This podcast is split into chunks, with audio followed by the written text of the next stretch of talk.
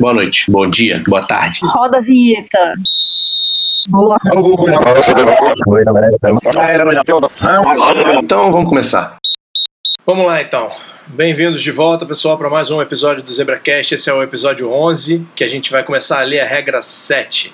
A regra 7 vai falar de passes, de passe para frente, de passe para trás, vai falar de fumble, vai falar de o que é passe legal, o que é passe ilegal, vai falar de formação, vai falar das exigências dos times na linha de scrimmage, das faltas pré-snap.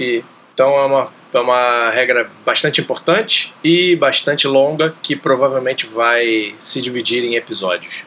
Alguém tem alguma sugestão? Alguém quer mandar algum recado? Alguém quer falar alguma coisa? É, sigam as nossas redes sociais, Instagram e Twitter. Fala aí, Coen, você que é o mestre. Eu, eu, posso falar isso, mas aí falar também que a gente agora. Acho que agora a gente está com bastante material auxiliar também. Questões. Tem o Rule Eleven também, para quem vê inglês, também tem. É, posso falar isso. Você tá falando já, né? Até onde eu vi. Ah, então, é porque eu achei que você estava só perguntando se era só pra eu falar, mas a gente Vou começar de novo então, pode ser? Melhor. Corta. É, eu achei que a gente só tava conversando amigavelmente. Eu já comecei o episódio, meu Coen falando tomada 2. Acho que não devia eu ia, eu ia dar uma entonação bem melhor pro que eu tava falando, eu pareci muito triste. Então fala aí, divulga aí. Então, pro pessoal que tá ouvindo a gente, é, siga o Zebracast nas redes sociais, arroba Zebracast no Instagram e no Twitter. Espero que quando esse podcast for ao ar a gente já tenha passado dos 500 seguidores. É com o seu like, com o seu follow que a gente vai chegar lá e conseguir levar o podcast para mais gente. A gente vai voltar para os jogos daqui a pouco, ou já vai ter voltado, e a gente está com muito material auxiliar também para se preparar para os jogos. Rule Eleven, que é um podcast bem bacana em inglês, e entrevista vários árbitros da NCAA e eles trocam muita ideia sobre mecânica, sobre regra e sobre carreira também. Quem quiser pode pedir no Instagram ou pelo Twitter um material auxiliar, a gente tem bastante coisa, tem, tem alguns quizzes que são divulgados pelo Releven, pela, pela NCAA também, mas a gente não coloca no ar porque a gente quer só divulgar para os árbitros mesmo. Tem agora a IFAF, tá com um canal bem bacana com vídeos de mecânica, de regra explicando também. Tá em inglês, mas se vocês olharem pela, pelo nosso livro de regras, a referência, vocês vão conseguir ver todo em português. Então é isso, assim, sempre continue estudando, continue se dedicando. É importante não ficar com a cabeça parada. Bem melhor, né? Ou seja, nesse período de isolamento, o que não falta é material para a gente estudar e melhorar. É, o, o, importante é os árbitros do Brasil saberem que esse, esse ZebraCast é um auxílio, né? não é a única coisa que eles têm que se pautar para estudar. A ideia aqui é auxiliar e dar um outro meio de, uma outra mecânica de conseguir é, se aperfeiçoar no esporte, né? aperfeiçoar no trabalho como arbitragem. Não quero ouvir ninguém em discussão sobre situações de jogo dizer, ah, mas é que eu ouvi lá no ZebraCast. Não, não, não, não. Seu, seus argumentos vêm do livro de regras e do manual de mecânica, não vem do que a gente está falando aqui. O que a gente está falando aqui é só te ajudar a passar pelo livro de regras e ir estudando e entendendo ele um pouco melhor. Tomara que quando o Daniel apite, os caras falem, é, porque eu ouvi o Daniel falando, né? Agora eu quero ver o que ele vai fazer. Então é isso. Começando a regra 7, que fala sobre fazer snap e passar a bola. E a seção 1 fala sobre a scrimmage. O artigo 1 ele diz começar com um snap. Letra A, a bola deve ser posta em jogo através de um snap legal, a menos que, que a regra exija um free kick legal, né? Ou a bola vai começar em jogo pelo um snap ou por um chute, não é mesmo? Letra B, nenhum jogador deve colocar a bola em jogo antes dela estar pronta para jogo. Eu acho que é o quê? A sétima, oitava vez que a gente lê essa frase no livro. Só para todo mundo ter, para o pessoal que escreveu as regras ter certeza de que todo mundo vai encontrar isso em algum momento, dizendo que nenhum jogador deve colocar a bola em jogo antes dela estar pronta para jogo. E aí, colocar a bola em jogo que não seja através de um slap legal ou de um free kick legal, ou colocar a bola em jogo antes dela estar pronta para jogo é uma falta em bola morta 5 jardas do próximo ponto. E a letra C diz que um snap da bola não pode acontecer numa zona lateral. Quem não lembra o que é zona lateral, vá lá ouvir o episódio da regra 2, seção 31, artigo 6, que ele vai te dizer o que, que é. Se o ponto de início de qualquer descida de scrimmage for numa zona lateral, a bola deve ser transferida para a hash mark mais próxima. Artigo 2, shifts e false starts. Vamos falar aqui das, das movimentações de ataque na linha de scrimmage. Artigo número 2, então, letra A fala sobre shift após um huddle ou um shift e antes do snap, Todos os jogadores do time A devem chegar a uma parada total e permanecerem parados em suas posições, sem movimento dos pés, corpo, cabeça ou braços por pelo menos um segundo completo antes do snap. Então, qualquer shift que aconteça, depois dele acontecer, todos os jogadores têm que parar por um segundo completo antes de acontecer o snap. Letra B, false start. Cada um dos seguintes é um false start do time A se ocorrer antes do snap, após a bola estar pronta para jogo e todos os jogadores estiverem em formação de scrimmage. Número 1. Um, qualquer movimento de um ou mais jogadores que simule o início da jogada é um false start. Número 2. O snapper se mover para outra posição é um false start. Número 3, um jogador de linha restrito, que a gente viu o que, que é lá na definição, mover as suas mãos ou fazer qualquer movimento súbito. As exceções são: não é um false start se um jogador de linha do time A reage imediatamente quando ameaçado por um jogador do time B na zona neutra. Vamos falar sobre isso já já.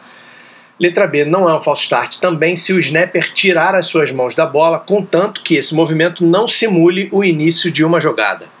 Número 4. Um jogador de ataque fazer qualquer movimento rápido, súbito antes do snap, incluindo, mas não limitado a um jogador de linha mover seu pé, ombro, braço, corpo ou cabeça num movimento rápido, súbito em qualquer direção, o snapper mudar ou mover a bola de lugar, mexer seu polegar ou dedos, flexionar seus cotovelos, sacudir sua cabeça ou mergulhar seus ombros ou nádegas.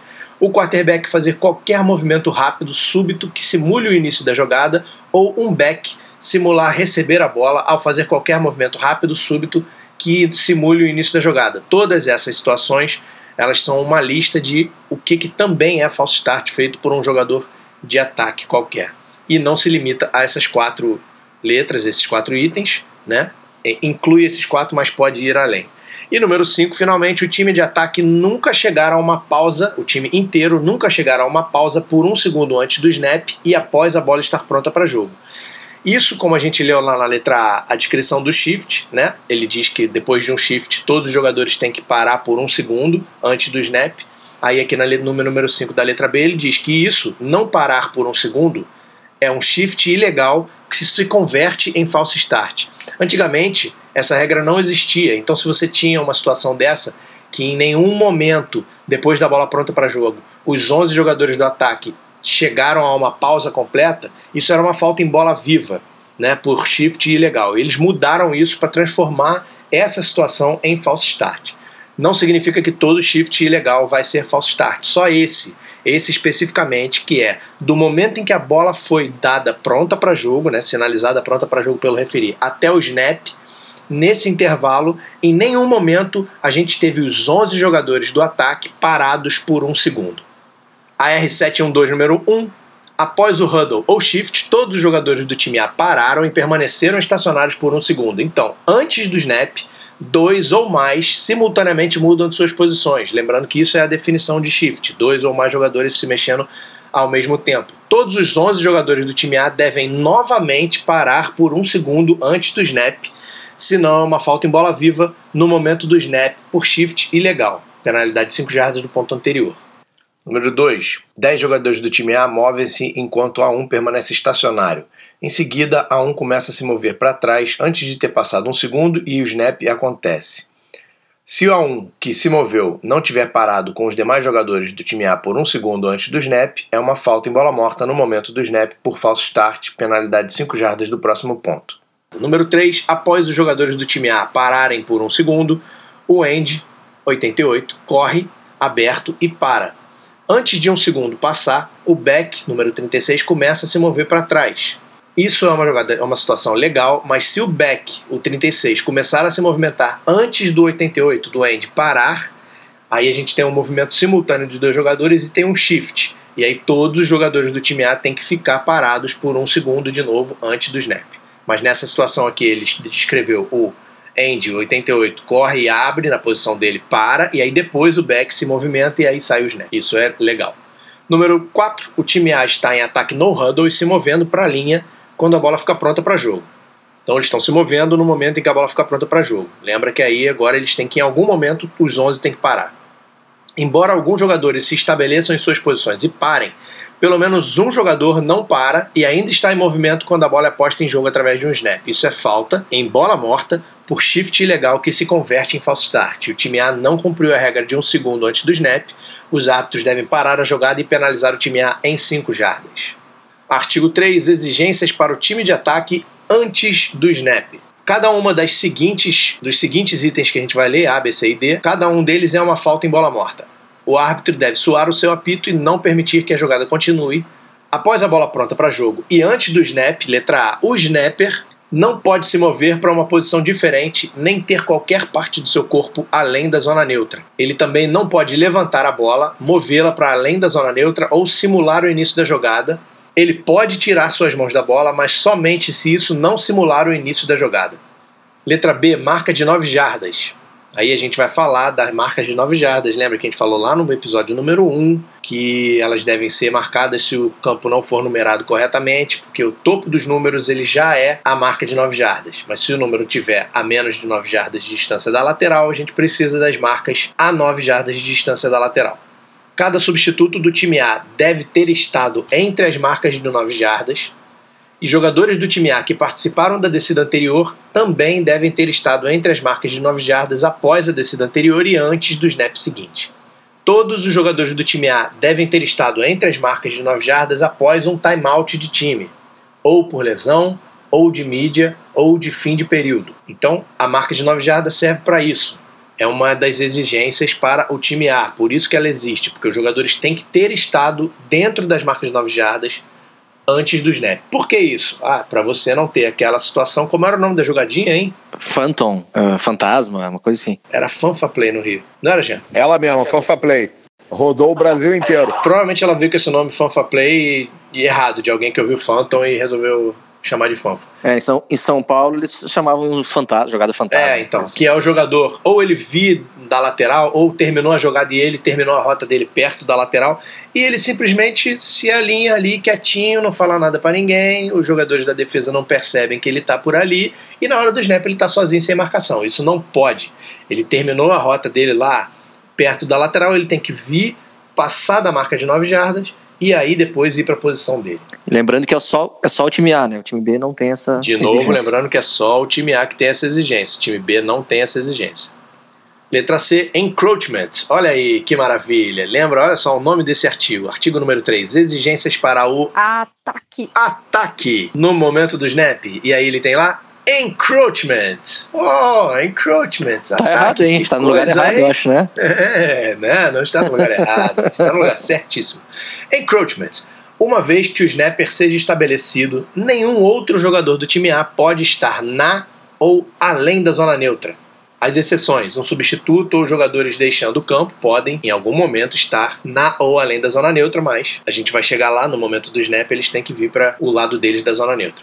E a exceção número 2 é que jogadores do time de ataque numa formação de chute de scrimmage que quebrem a zona neutra com as suas mãos para apontar adversários. Isso é uma exceção que eles permitem apontar, apontar para um adversário. Ele fala aqui especificamente em formação de chute de scrimmage, mas a gente sabe que a gente usa esse mesmo padrão para qualquer jogada de scrimmage, né? Apontou um adversário, a gente não marca isso como encroachment, porque a mão do sujeito cruzou a zona neutra, mas ele vai trazer ela de volta. E encroachment em geral a gente marca, tem que marcar bastante, né? Não, né? é, não. Encroachment não é falta de. Ah, é o cara da defesa cruzou ali. Não, é encroachment. A gente vai chegar lá. Encroachment. Mas, professor, eu sou DL e uma vez tomei encroachment. Não tomou, não. Não tomou, não. É, então, de novo, uma vez que o snapper esteja estabelecido, nenhum outro jogador do time A pode estar na ou além da zona neutra. Lembrando que o snapper também não pode estar além da zona neutra, mas ele pode estar na zona neutra, porque senão ele não tem como dar o snap. Afinal de contas, a bola está na zona neutra. Então, letra D, false start. Nenhum jogador do time A pode cometer um false start ou fazer contato com um adversário. A penalidade para falta desses quatro itens são faltas em bola morta, 5 jardas do próximo ponto a R713 número 1, a 21 está legalmente na ponta da linha de scrimmage, próximo à A88, que está em três apoios. Aí vamos lá, vamos pensar nesse desenho. Quando ele fala está na ponta da linha de scrimmage, não significa que ele está lá perto da lateral. O A88, ele está na linha de scrimmage em três apoios, certo? Certo. Então ele é, digamos, um tight end. E o A21 está do lado dele, na ponta da linha de scrimmage, próximo a A88 que está em três apoios. O time A para por um segundo, enquanto o 21 e o 88 estão nas posições que ele descreveu, um na ponta da linha e o outro em três apoios. O A21 se move para uma posição legal do backfield e aí ele para. E aí o A88 abre o alinhamento dele para mais perto da lateral. Essa situação é legal se ambos os jogadores, o 21 e o 88, estiverem estacionários no momento do snap. Número 2. A 21 está legalmente na ponta da linha de scrimmage, próximo a 88, que está em posição de linha restrito. O homem de linha restrita é qualquer jogador de interior de linha ou qualquer jogador de linha usando 50 79 cujas mãos estejam abaixo dos joelhos. O time A ficou parado por um segundo quando o A21 deixa a linha de scrimmage e vai, vai em motion para o backfield. O A88 muda para uma posição mais aberta na linha. Nessa situação, o A88 pode quebrar sua posição de três apoios, já que depois do 21 ter saído da linha de scrimmage, ele não é mais restrito, ele agora está na ponta da linha. Mas o time A deve parar novamente por um segundo antes do snap para tornar a jogada legal.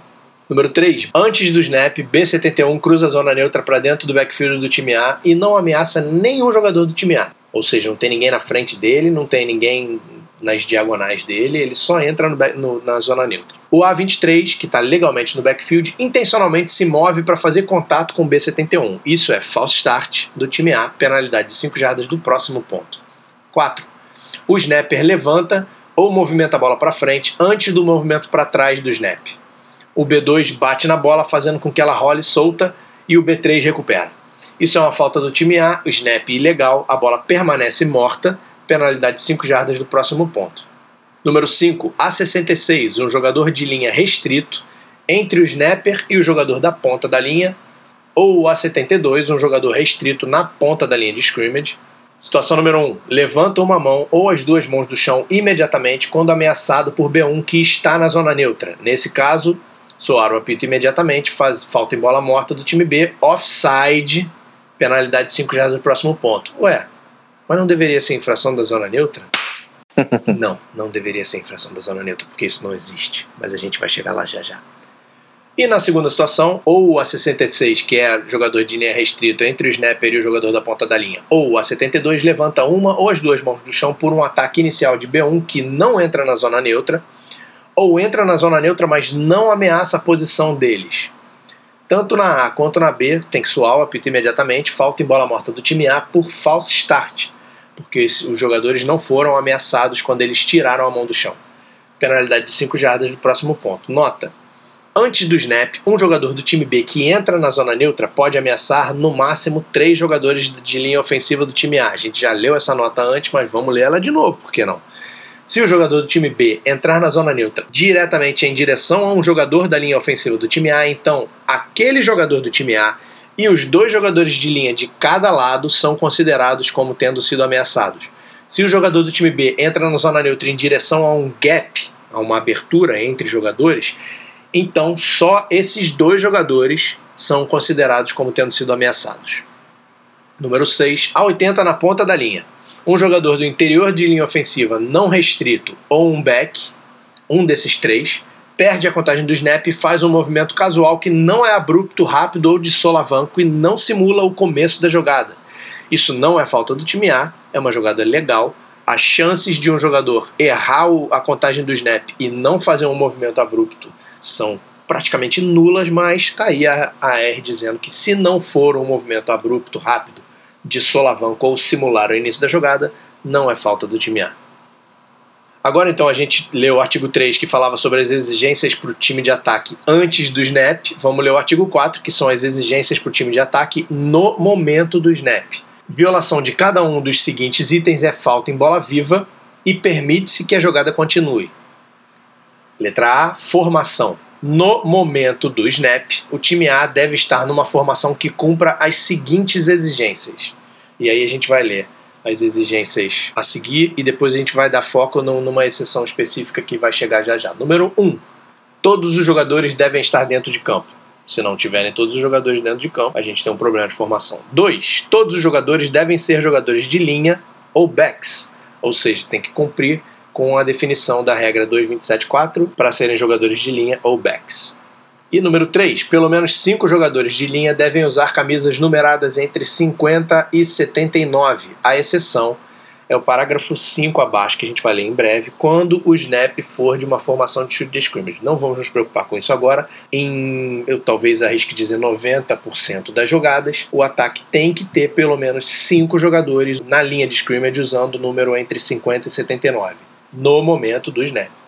E 4, não mais do que quatro jogadores podem ser back, ou seja, podem estar no backfield. Essas são as quatro exigências principais para 90% das jogadas de scrimmage de ataque. Então vamos agora para a exceção aquele número 3. O número 3 dizia que pelo menos 5 jogadores de linha tem que estar numerados entre 50 e 79, e aí a número 5, que é a exceção, ela vai dizer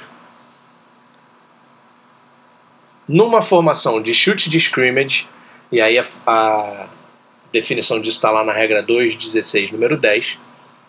No momento do snap, o time A pode ter menos do que 5 jogadores numerados entre 50 e 79 na linha, contanto que todo e qualquer jogador de linha não numerado entre 50 e 79 que seja inelegível pela posição dele, torna-se exceção à regra de numeração quando o snapper for estabelecido. Todo e qualquer jogador, nessa exceção à regra de numeração, deve estar na linha e não pode estar na ponta da linha.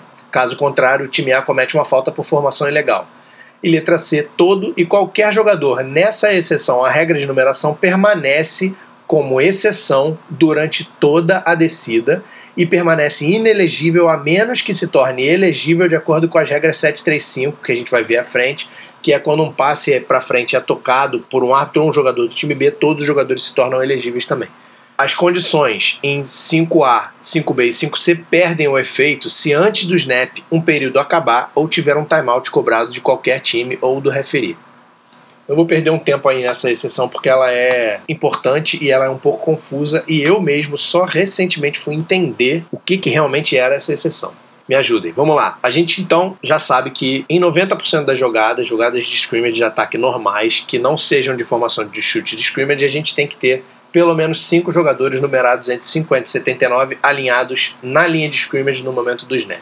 Ok? Ok. Quando a gente tem uma formação de chute de scrimmage, que é uma formação sem nenhum jogador em posição de receber um snap de mão em mão, debaixo das pernas do snapper, e com pelo menos um jogador a 7 jardas ou mais atrás da zona neutra, ou um possível holder e possível kicker a 5 jardas ou mais atrás da zona neutra em posição para um place kick. E essa formação tem que acontecer no momento em que seja óbvio que um chute vai ser tentado. Então, se a gente tiver essa formação, a gente entra nessa exceção. A gente não precisa ter pelo menos 5 jogadores com numeração entre 50 e 79 na linha de scrimmage. Mas na linha, todos os jogadores que não tiverem entre 50 e 79 e que não tiverem nas pontas da linha, eles se tornam inelegíveis por posição. A gente vai falar sobre elegibilidade também mais à frente, mas eu já estou adiantando. Todos os jogadores que não tiverem numerados entre 50 e 79, ou seja, 1 a 49 e 80 a 99, que estiverem na linha e que não sejam das pontas da linha, eles se tornam inelegíveis. E eles são exceção à regra da numeração. Então eles passam a contar como exceção. Vamos chamar ele de jogadores exceção nesse momento. Todos esses jogadores exceção, eles precisam estar na linha, então não tem como, eles não podem, depois que o snapper foi estabelecido e que a gente falou, temos uma formação de chute de scrimmage, esse, esse e esse jogador são jogadores exceção. Eles não podem fazer um motion pro backfield. Eles precisam estar na linha. E o que é um snapper estar estabelecido. O snapper ele se estabelece como snapper quando ele assume posição atrás da bola e toca ou simula tocar a bola, ou seja, quando ele bota as mãos abaixo dos joelhos ou bota as mãos no joelho, a gente está considerando como ele simulando tocar a bola. E aí nesse momento ele se estabelece como snapper. Nesse momento a gente tem uma formação de chute de scrimmage, né, se tiver de acordo lá com a definição que eu li anteriormente. Vamos lá, uma jogada de quarta descida, né? é uma situação na qual é óbvio que um chute de scrimmage vai ser tentado. Então estamos na quarta descida. Os jogadores do ataque se alinharam e um jogador parou na frente da bola e tocou a bola ou simulou tocar a bola. Ou seja, ele se estabeleceu como o snapper. Nesse momento, a gente olha o resto da formação, viu que tem lá um cara a 7 jardas atrás da scrimmage ou um, um cara e um holder a 5 jardas atrás da linha de scrimmage. Nesse momento, a gente diz então temos uma formação de chute de scrimmage. a gente olha para a linha e vê que não tem cinco jogadores numerados entre 50 e 79. Então a gente vai olhar quem são os dois jogadores da ponta da linha e todos os jogadores que não forem esses dois e que tiverem com numeração de elegível, de 1 a 49 ou de 80 a 99, eles se tornam jogadores exceção à regra de numeração. Então a gente vai chamar eles de jogadores exceção. Esses jogadores não podem sair da linha de scrimmage, eles precisam ficar na linha, eles não podem ir para o backfield e se transformar em back. E eles também não podem, de repente, estar na ponta da linha. Se o jogador da ponta da linha faz um motion para o backfield, ele acabou de transformar um jogador exceção num jogador da ponta da linha e isso não é legal. E durante toda a jogada que sai dessa formação, os jogadores exceção continuam sendo jogadores exceção, ou seja, continuam sendo inelegíveis, não podem receber passe, não podem cruzar a linha de scrimmage antes de um, de um passe ser lançado, até o fim da jogada ou até um passe para frente ser tocado por um árbitro ou um jogador do time B, que nesse momento todos se, tornam, se tornam elegíveis. Então, de novo, só para ficar bem claro, essa exceção não significa que eu posso transformar um inelegível em elegível. Isso nunca pode acontecer. Um jogador numerado entre 50 e 79 ele é sempre inelegível. Sempre. Independentemente da, do alinhamento dele, ele é inelegível. O que essa exceção me diz é que em jogadas com um alinhamento de formação de chute da scrimmage, eu não preciso ter cinco jogadores de linha com numeração de inelegível entre 50 e 79, que os jogadores de interior de linha que não estiverem numerados entre 50 e 79, que tiverem número de elegível, eles se tornam exceção à regra de numeração, eles se tornam inelegíveis, eles não podem sair da linha e eles não podem ir para a ponta da linha. Compreendido? Compreendido. Não esquecer que esse tópico é relativo à segunda pergunta que todo ano nós recebemos, além do iShield, é: Ah, mas eu sou Tyrande, eu não posso passar a mão na camisa e virar inelegível? Ou então, eu sou center, eu não posso passar a mão na camisa e virar wide receiver. Uh, não existe na nossa regra a questão de se reportar como elegível ou inelegível. Não existe isso, nenhuma possibilidade. Sobre essa questão da elegibilidade, a gente vai mergulhar mais a fundo nela a seguir também. Mas é isso, não existe você avisar ao árbitro que agora você é elegível ou inelegível. Seu número ou o seu alinhamento diz se você é elegível ou inelegível. Vamos chegar lá em breve. Eu só queria esclarecer bastante essa exceção que me foi dúvida durante muito tempo até eu entender que só o que essa exceção fazia era permitir com que o, o time de ataque tivesse menos de cinco jogadores com numeração de inelegível nessa situação de formação de chute de scrimmage. Antigamente o Reptiles na praia fazia isso com o Biel, você lembra? O Biel plantava em jogada de punch como se fosse o homem da ponta da barreira, e aí ele fazia um motionzinho por trás, parava atrás do center, fingia que ia receber um snap, até que umas duas ou três vezes durante o campeonato ele fez isso. Então quer dizer que aquilo daquela época, a gente passando para cá, que foi o único exemplo que me veio à cabeça, aquilo é algo que se tornou ilegal então por regra. Se ele estava na ponta da linha, o que vai acontecer é que quando ele sair da, da ponta da linha para fazer esse motion e passar por trás do, do snapper, ele vai deixar alguém no lugar dele na ponta da linha. Se esse alguém era uma exceção, a formação é ilegal. Se esse alguém era um jogador inelegível, com um número de inelegível, não tem problema. Ele só passa a ser o jogador de ponta de linha, mas ele continua sendo inelegível. Agora, se ele já era uma exceção, aí ele não pode sair da linha. Aí só ele sair da linha já é ilegal. Letra B, jogador em movimento ou motion. Número 1, um, um back, um back pode estar em movimento, mas não em direção à linha de gol adversária. Um jogador que estiver em movimento não pode começar da linha de scrimmage a menos que primeiro torne-se um back e pare completamente. Um jogador em movimento no momento do snap deve ter cumprido a regra de um segundo, né, aquela lá do shift, ou seja, ele não pode começar o seu movimento antes de qualquer shift ter terminado e todo mundo ter parado por um segundo. Então aí só para deixar bem claro, só quem pode fazer motion é back. Jogador de linha não pode fazer motion. Para um jogador de linha fazer motion, ele tem que sair da linha e se tornar um back e depois começar o motion. Então vamos lá, eu tenho um wide receiver 80 na linha de scrimmage, na ponta da linha de scrimmage. Do lado dele tem o 81 que está no backfield. O A80 dá um passo para trás, o A81 dá um passo para frente. Eles fazem um shift. Os dois param por um segundo. Depois, o 80, que foi para o backfield, ele pode começar o motion dele. Se ele sai da linha de scrimmage e começa o motion dele, isso é motion ilegal. Letra C, shift ilegal. No momento do snap, o time A não pode executar um shift ilegal a gente viu que se tiver mais de um jogador em movimento no momento do snap, isso é um shift ilegal. A gente viu que se os jogadores do time A não tiverem chegado a uma pausa de um segundo todos juntos ao mesmo tempo durante um segundo, isso é um shift ilegal. Então, no momento do snap, o time A não pode executar um shift ilegal. A penalidade para essas faltas desses três itens é em bola viva, 5 jardas do ponto anterior. Para faltas em bola viva ocorridas no ou após o snap começar durante jogadas de chute de scrimmage que não sejam field goals, 5 jardas do ponto anterior ou 5 jardas do ponto onde a subsequente bola morta pertence ao time B. Ou seja, em joga jogada de chute de scrimmage, de punch, por exemplo, se você tem uma formação ilegal, a gente tem que dar a opção ao time B de aplicar a formação ilegal do ponto anterior com repetição da descida ou aplicar do ponto onde a bola morta pertence ao time B, se ela pertencer ao time B, obviamente. A R714, essa R é longa, Número 1 a 30, alinhado legalmente como um back, começa seu motion legalmente. Ele então vira de maneira que ele ainda está legalmente em motion, ou seja, andando para o lado ou diagonalmente para trás, mas ele está de frente para a linha de scrimmage usando o um movimento de passo lateral, né, andando para o lado. No momento do snap, o A30 está levemente inclinado para frente na cintura e está continuando seu movimento lateral, ou ele está correndo parado no lugar. Isso é legal, ele não está em movimento para frente. Número 2, a 30 alinhado legalmente como um back, começa o motion legalmente, então ele vira de maneira que ele continue em motion mais de frente para sua linha de scream usando um, um, movimento de passo lateral. No momento do snap, a 30 ainda está atrás da zona neutra, está se movendo levemente para frente, da cintura para cima, ou o seu passo lateral virou levemente em direção à linha de scrimmage. Nesse caso, falta em bola viva no momento do snap por motion ilegal, penalidade de 5 jardas do ponto anterior. 3. A formação do, do time A no momento do snap inclui somente 10 jogadores.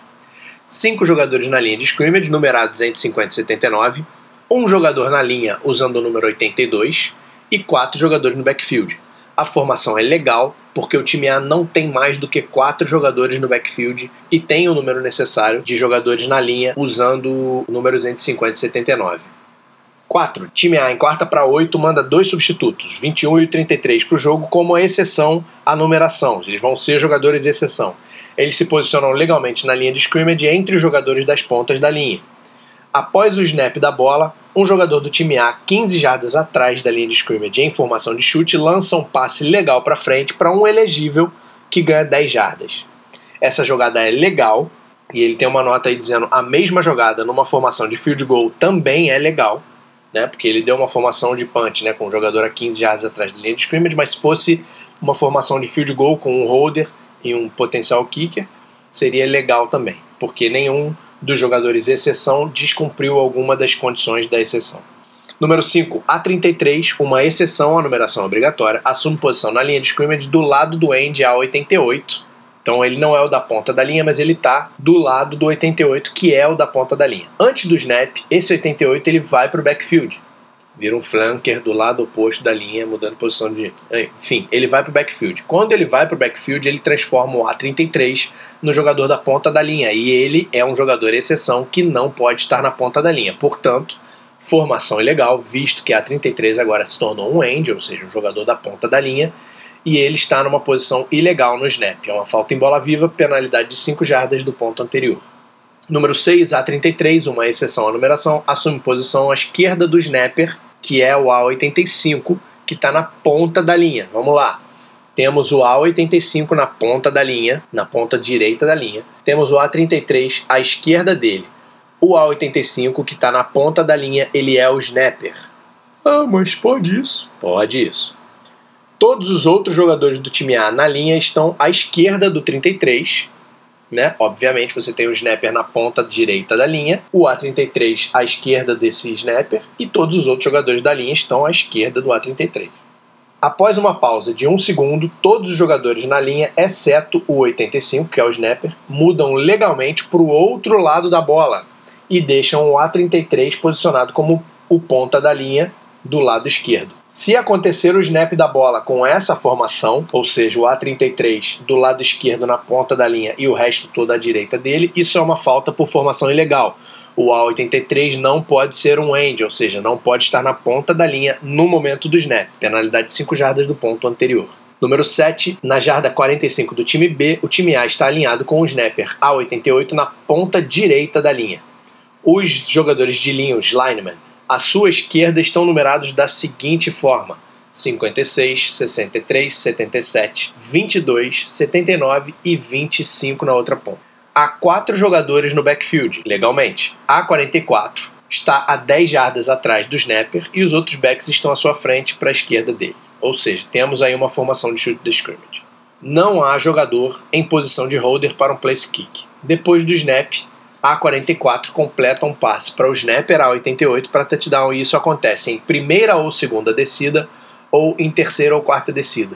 Aí essa R ela tá falando da situação óbvia de chute, tá? As duas opções são a primeira opção em primeira ou segunda descida, a segunda em terceira ou quarta descida, e aí a AR vai dizer: como tem apenas quatro homens de linha numerados entre 50 e 79, a legalidade da jogada depende do time A estar em formação de chute de scrimmage. E uma das exigências para essa formação é que seja óbvio que um chute possa ser tentado. Na primeira opção, que é em primeira ou segunda descida, a formação é ilegal, em primeira ou segunda descida, é muito improvável que um chute vá fazer um punch, então não é óbvio que um chute será tentado. E na segunda situação, em terceira ou quarta descida, a jogada é legal, touchdown. Em terceira e quarta descida é mais provável que um time faça um chute. Alguém já viu o time da punch em terceira descida? Uh, eu não me lembro. Algumas vezes. Aqui no Rio, vários. Já. Valvo. O Valvo já fez umas cinco vezes num jogo só. No mesmo jogo. Eu nunca estive presente nesses jogos, então eu nunca vi. Você não ouviu então, né? Eu tô falando umas cinco vezes no mesmo jogo. É, então, eu não, teve, eu não tive nesse jogo. não é brincadeira. É um gênio do futebol americano. Mas por que, que os caras faziam isso? Pega a defesa desprevenida, pô. É, pegar a defesa desprevenida. Dar um punch pra pegar a defesa desprevenida. Então, no dia do jogo, no dia do jogo eu perguntei. Segundo ele, era isso mesmo. Era pra posicionar melhor a bola, porque ninguém esperava que ele fosse fazer. Ok, então. Não faz sentido, cara, igual. Número 8. Time A se alinha com um A11 a 10 jardas atrás do snapper. Os outros três backs estão abertos, todos fora da tackle box. Apenas quatro homens da linha do time A têm uniforme com o número entre 50 e 79 a 11 recebe o passo para trás do snapper, ou seja, o snap, com o time A nessa formação. Isso é uma falta em bola viva, formação ilegal, número insuficiente de jogadores numerados entre 50 e 79. O time A não está em formação de chute de scrimmage porque nesse alinhamento não é óbvio que um chute será tentado. Não sei exatamente porquê, mas enfim, porque não, isso não está na definição, né? Enfim, essa R está aí só para te dizer que aquela definição lá de formação de chute scrimmage, apesar de ser bem detalhada com relação ao que, que ela quer, ainda assim é um negócio que pode ser um tanto subjetivo, porque o fato dos jogadores, os backs do, do time A estarem abertos fora da tackle box significa que não é óbvio que eles vão chutar, é o que diz a regra. Número 9, time A alinha com seis jogadores na linha de scrimmage, cinco dos quais estão numerados entre 50 e 79. Um sétimo jogador, a 88, está na posição normal de um end, na ponta da linha, mas ele está posicionado com pés e ombros a 45 graus com a linha de scrimmage, ou seja, não está paralelo à end zone adversária, a linha de gol adversária. Os outros quatro jogadores estão claramente no backfield. O snap acontece com o time A nessa formação, com o A88 meio de ladinho. Isso é uma falta em bola viva por formação ilegal. Todos os jogadores do time A devem ser ou de linha ou backs, e o A88 não é nenhum nem outro, só porque ele está de ladinho e não está paralelo à linha de fundo adversária, ou à linha de gol adversária, conforme a definição de jogador de linha. Ah, vamos começar a marcar isso aqui? Pô, se você quiser ser o chato do jogo, fica à vontade. Se eu fosse você, eu ia lá e conversava com a 88 antes de marcar isso pela primeira vez. É, por favor. Chama-se arbitragem preventiva. Na sequência, então, agora a gente vai para as exigências para o time de defesa. Notando aí que o artigo 5 chama exigências para o time de defesa e que não tem as duas categorias, né, no antes do snap e no snap.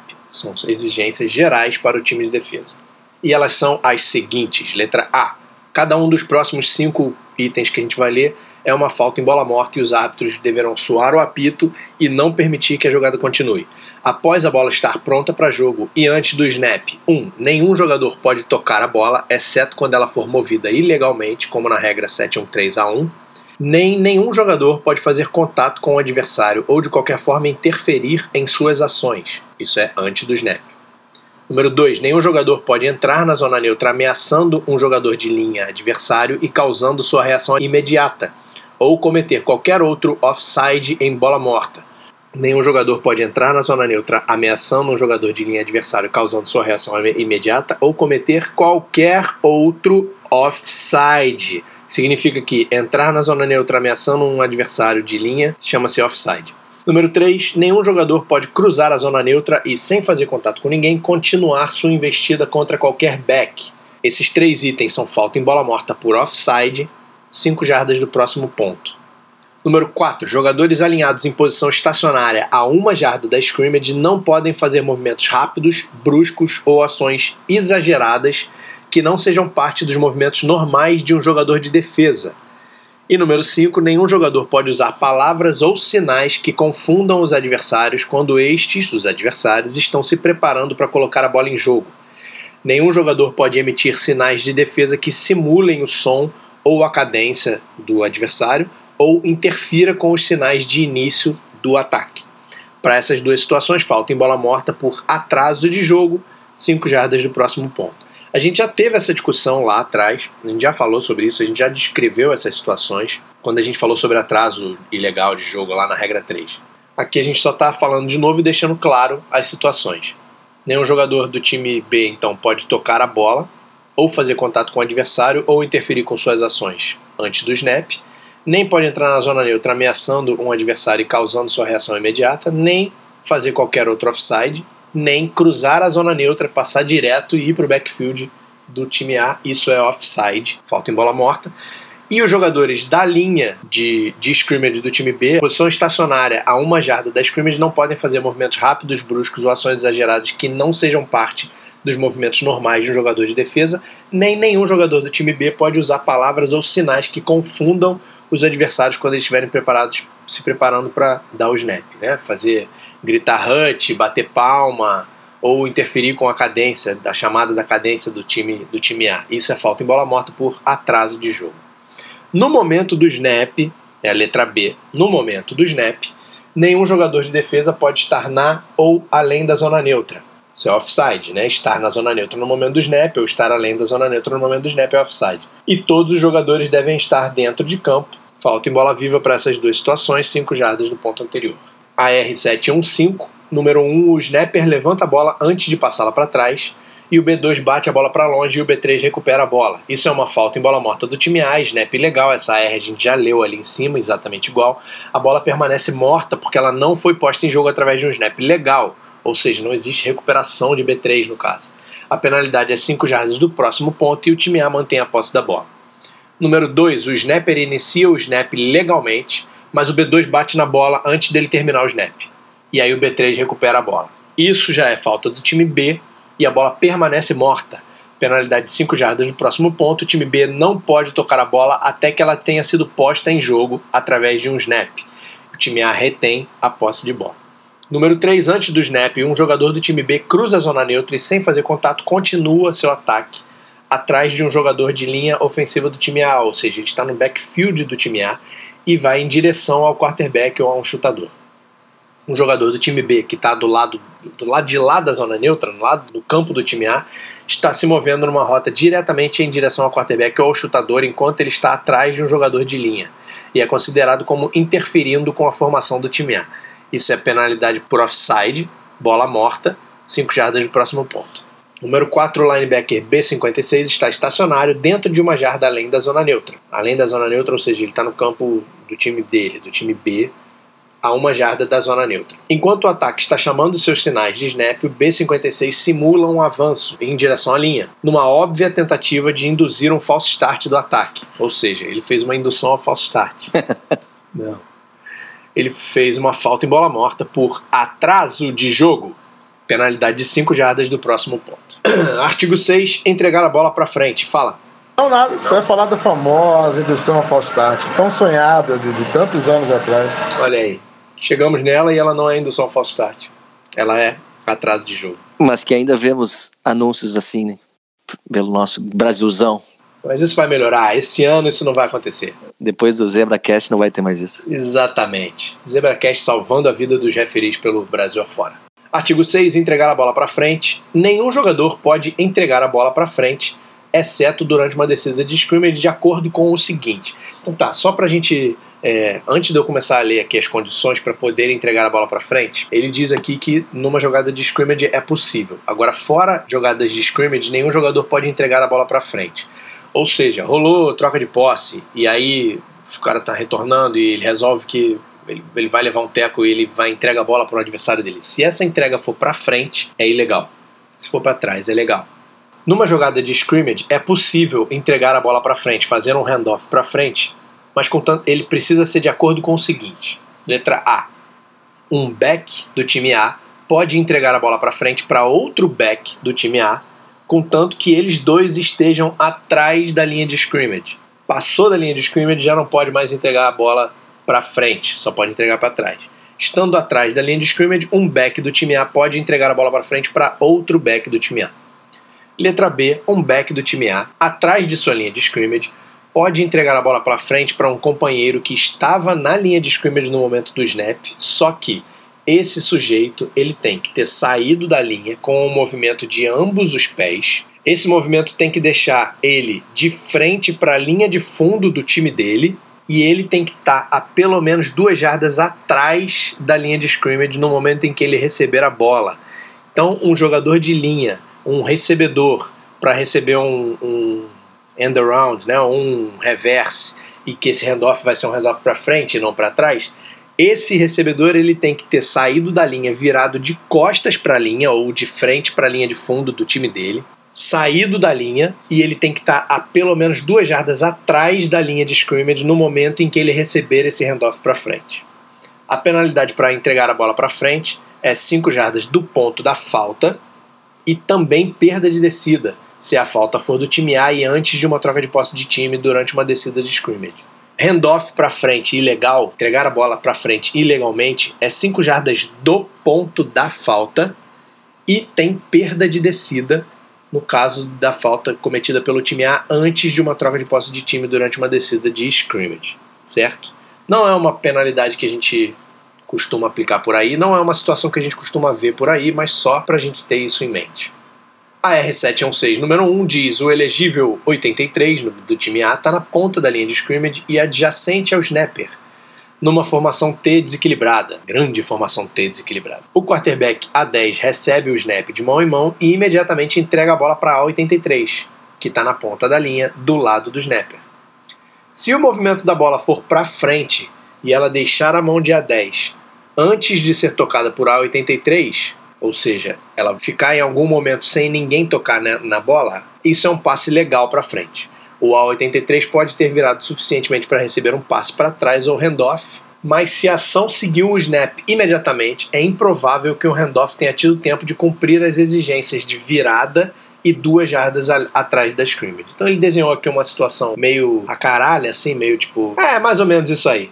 Só para dizer que quando for mais ou menos isso aí, é grande chance de ser falta. Excelente AR. Parabéns pela R. Artigo 7. Bola solta com premeditação. Agora nós vamos falar da anexação de Porto Rico, certo? É possível que não tem ninguém aqui com o microfone ligado que tenha visto Little Giants. Sim, Little Giants. Então vamos falar da anexação de Porto Rico. Um jogador do time A não pode avançar uma bola que tenha sido solta intencionalmente na proximidade do snapper. Para quem não viu o filme, duas coisas a comentar. Número 1, um, vá ver o filme. Chama Little Giants. Deve chamar Pequenos Gigantes, né? E número 2, a jogada que ganha o jogo, ou enfim, a jogada incrível do jogo, do momento auge do, do, do filme, é o quarterback recebe o snap e coloca a bola ali atrás do pezinho do, do snapper, no chão, e vai fazer um monte de movimentação, caô pra lá e pra cá, de repente vem um cara do time dele, do time A, pega a bola ali atrás do snapper e sai correndo, ou o próprio snapper, eu não me lembro bem, pega a bola e sai correndo e touchdown. Isso é ilegal, porque nenhum jogador do time A pode avançar uma bola que tenha sido solta intencionalmente na proximidade do snapper, 5 jardas do ponto anterior e perda de descida. Quem tá ouvindo isso agora deve estar tá pensando assim: porra, mas botaram no livro de regras uma coisa que aconteceu num filme com crianças. Não, aconteceu na vida real, tanto no início do Boi quanto na NFL, por isso eles colocaram no livro de regras. Seção 2 passe para trás e fumble. Então a gente já falou aqui da linha de scrimmage, do que acontece na scrimmage, das exigências para o time A e para o time B, né, para defesa e para ataque. Agora a gente vai falar sobre passe para trás e sobre fumble. Artigo 1. Durante bola viva, um carregador da bola pode entregar ou passar a bola para trás a qualquer momento, exceto para jogar a bola para fora de campo para conservar tempo. Se ele fizer isso, são 5 jardas do ponto da falta e também perda de descida se a falta for do time A e antes de uma troca de posse de time durante uma descida de scrimmage. Então, jogar a bola para fora de campo, para trás, para fora de campo, para parar o relógio e conservar tempo, é falta 5 jardas do ponto da falta e perda de descida se for do time A antes de uma troca de posse de time durante uma descida de scrimmage. Artigo 2. Recebido ou recuperado. Letra A. Quando um passe para trás ou fumble é recebido ou recuperado por qualquer jogador dentro de campo, a bola continua em jogo. As exceções são: número 1, um, essa regra 832D5, que é fumble do time A no try, que a gente vai ver lá na frente. Número 2, que é outra exceção, em quarta descida, antes de troca de posse de time, quando um fumble do time A é recebido ou recuperado por qualquer jogador do time A que não seja o que sofreu o fumble, a bola está morta se a recepção ou recuperação for além do ponto onde o fumble ocorreu, a bola retorna ao ponto do fumble. Se a recepção ou recuperação for atrás do ponto onde o fumble ocorreu, a bola permanece no ponto da recepção ou recuperação. A gente já falou muito sobre essa situação de quarta descida também. A gente só chegou no momento em que a regra diz exatamente como é que acontecem as coisas. Então, quando um passe para trás ou fumble é recebido ou recuperado por qualquer jogador dentro de campo, a bola continua em jogo, contanto que não tenha sido uma quarta descida antes de uma troca de posse de time. Um fumble do time A só pode ser recebido e a bola continuar viva se ele for recebido ou recuperado pelo jogador do time A que sofreu o fumble. Caso contrário, qualquer outro jogador do time A que receba ou recupere esse fumble, a bola se torna morta imediatamente. Letra B. Quando um passe para trás ou fumble é recebido ou recuperado simultaneamente por jogadores adversários, a bola se torna morta e pertence ao time que tinha posse por último. A gente vai ler isso também lá na frente com relação a passe para frente. Então, quando um passe para trás ou fumble tem recuperação ou recepção simultânea, a bola se torna morta e ela pertence ao time que tinha posse por último. Exceção é 722A, exceções, que é exatamente a situação que a gente acabou de ler com relação à quarta descida. Artigo 3. Nenhum jogador de linha do ataque pode receber um snap de mão em mão certo? O snap de mão em mão tem que ser para um back. Penalidade por essa falta em bola viva, 5 jardas do ponto anterior. Artigo 4, fora de campo, letra A. Passe para trás. Quando um passe para trás sai de campo entre as linhas de gol, a bola pertence ao time de passe no ponto em que ela saiu de campo. Letra B, fumble. Quando um fumble sai de campo entre as linhas de gol, se ela sair à frente do ponto onde ocorreu o fumble, a bola pertence ao time que perdeu a bola no ponto onde aconteceu o fumble. Se ela sai de campo atrás do ponto onde ocorreu o fumble, ela pertence ao time que perdeu a bola no ponto onde ela saiu de campo. Letra C, atrás ou além da linha de gol, quando um fumble ou passe para trás sai de campo atrás ou além de uma linha de gol, é um safety ou um touchback, dependendo do ímpeto e da responsabilidade que a gente vai ver lá na frente na regra 8. A R724 número 1 B20 intercepta um passe para frente legal na sua end zone ou na sua linha de jarda 3 e o seu momentum o leva para dentro da end zone ou no campo de jogo e recua para dentro da sua end zone. Em cada um dos casos, B1 sofre um fumble na end zone e a bola rola para frente e sai de campo na linha de jarda 2 do time B. Então a gente tem uma interceptação de passe que aconteceu em uma das três situações aí, e depois disso, o jogador que interceptou foi parar dentro da endzone, aí ele sofre um fumble e a bola rola para frente e sai de campo na linha de jarda 2. A bola vai pertencer ao time B no ponto do fumble, que é a endzone do time B. E aí na letra A, quando ele interceptou a bola dentro da endzone, o resultado da jogada é um touchback. Na letra B, que ele interceptou a bola na linha de jarda 3 e o seu momentum o levou para dentro da endzone, a bola é do time B na linha de jarda 3, onde ele interceptou. E na letra C, que ele intercepta no campo de jogo e ele recua para dentro da end zone, a jogada resulta em um safety.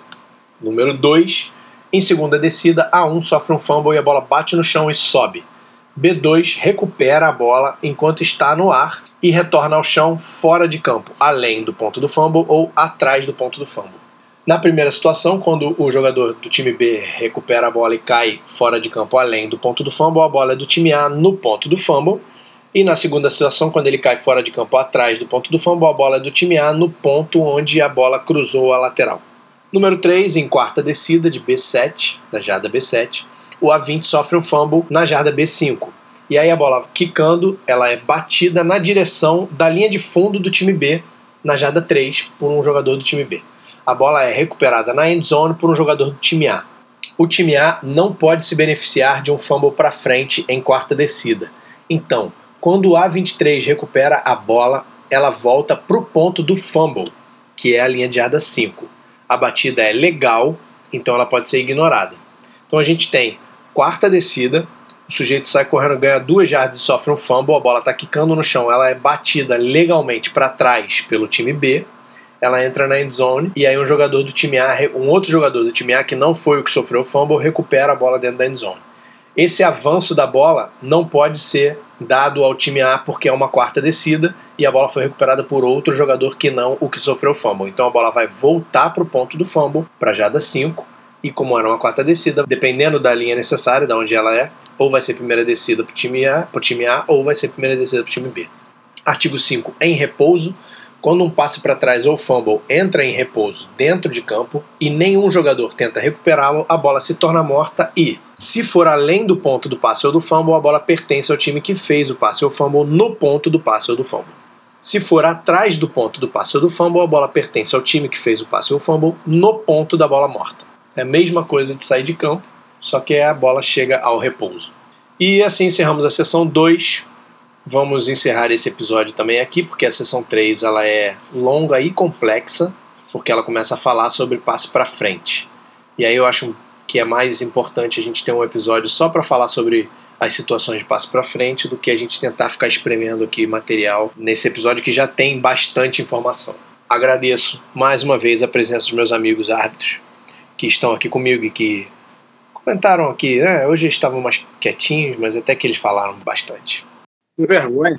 Agradeço a você que está ouvindo esse episódio. Muito obrigado pela audiência aqui no ZebraCast. Siga nossas redes sociais. O Coen vai falar aqui de novo. Eu vou avisar para ele que ele. arroba ZebraCast. Calma aí, que eu preciso avisar para o Coen que ele pode falar sobre as redes sociais dele. Vai, Coen, pode falar. Arroba ZebraCast, Twitter e no, face, e no Instagram. Facebook já morreu. Siga a gente no, no Instagram e no Twitter, arroba ZebraCast. A gente costuma colocar umas enquetes lá, costuma colocar uns vídeos, algumas coisas interessantes para estimular. Colocamos likes. Deixe seu like, dá um joinha. Em breve a gente espera colocar uns vídeos. Se passar de mil, vai ter nude do Dieguinho. Nossa senhora, É ruim. striptease do Deadpool. Tem um vídeo do Daniel ensinando regra fazendo num chaco. Boa. No Facebook, se você quiser, você procura por mim, Daniel Vasques, ou você procura por Jean-Pierre, ou você procura por Gianni Pessoa, ou você procura por Diego Rodrigues, ou Guilherme Cohen, ou enfim. Pergunta para Diego Rodrigues sempre, tá? Diego Coelho. Guilherme Coelho. Você pode procurar qualquer um de nós individualmente no Facebook. E se você tiver alguma dúvida, você pode mandar ou pra gente no Facebook, ou no Instagram, ou no Twitter, ou para o e-mail danielvasquesarbitragem.gmail.com Lembrando que Vasques é com S e com S. danielvasquesarbitragem.gmail.com Muito obrigado de novo pela audiência de vocês. Até a próxima. Boa noite, boa tarde e bom dia. Abraço. Valeu! Valeu, abraço. Valeu, abraço. Boa noite, bom dia, boa tarde. Roda a vinheta. Boa. Então vamos começar.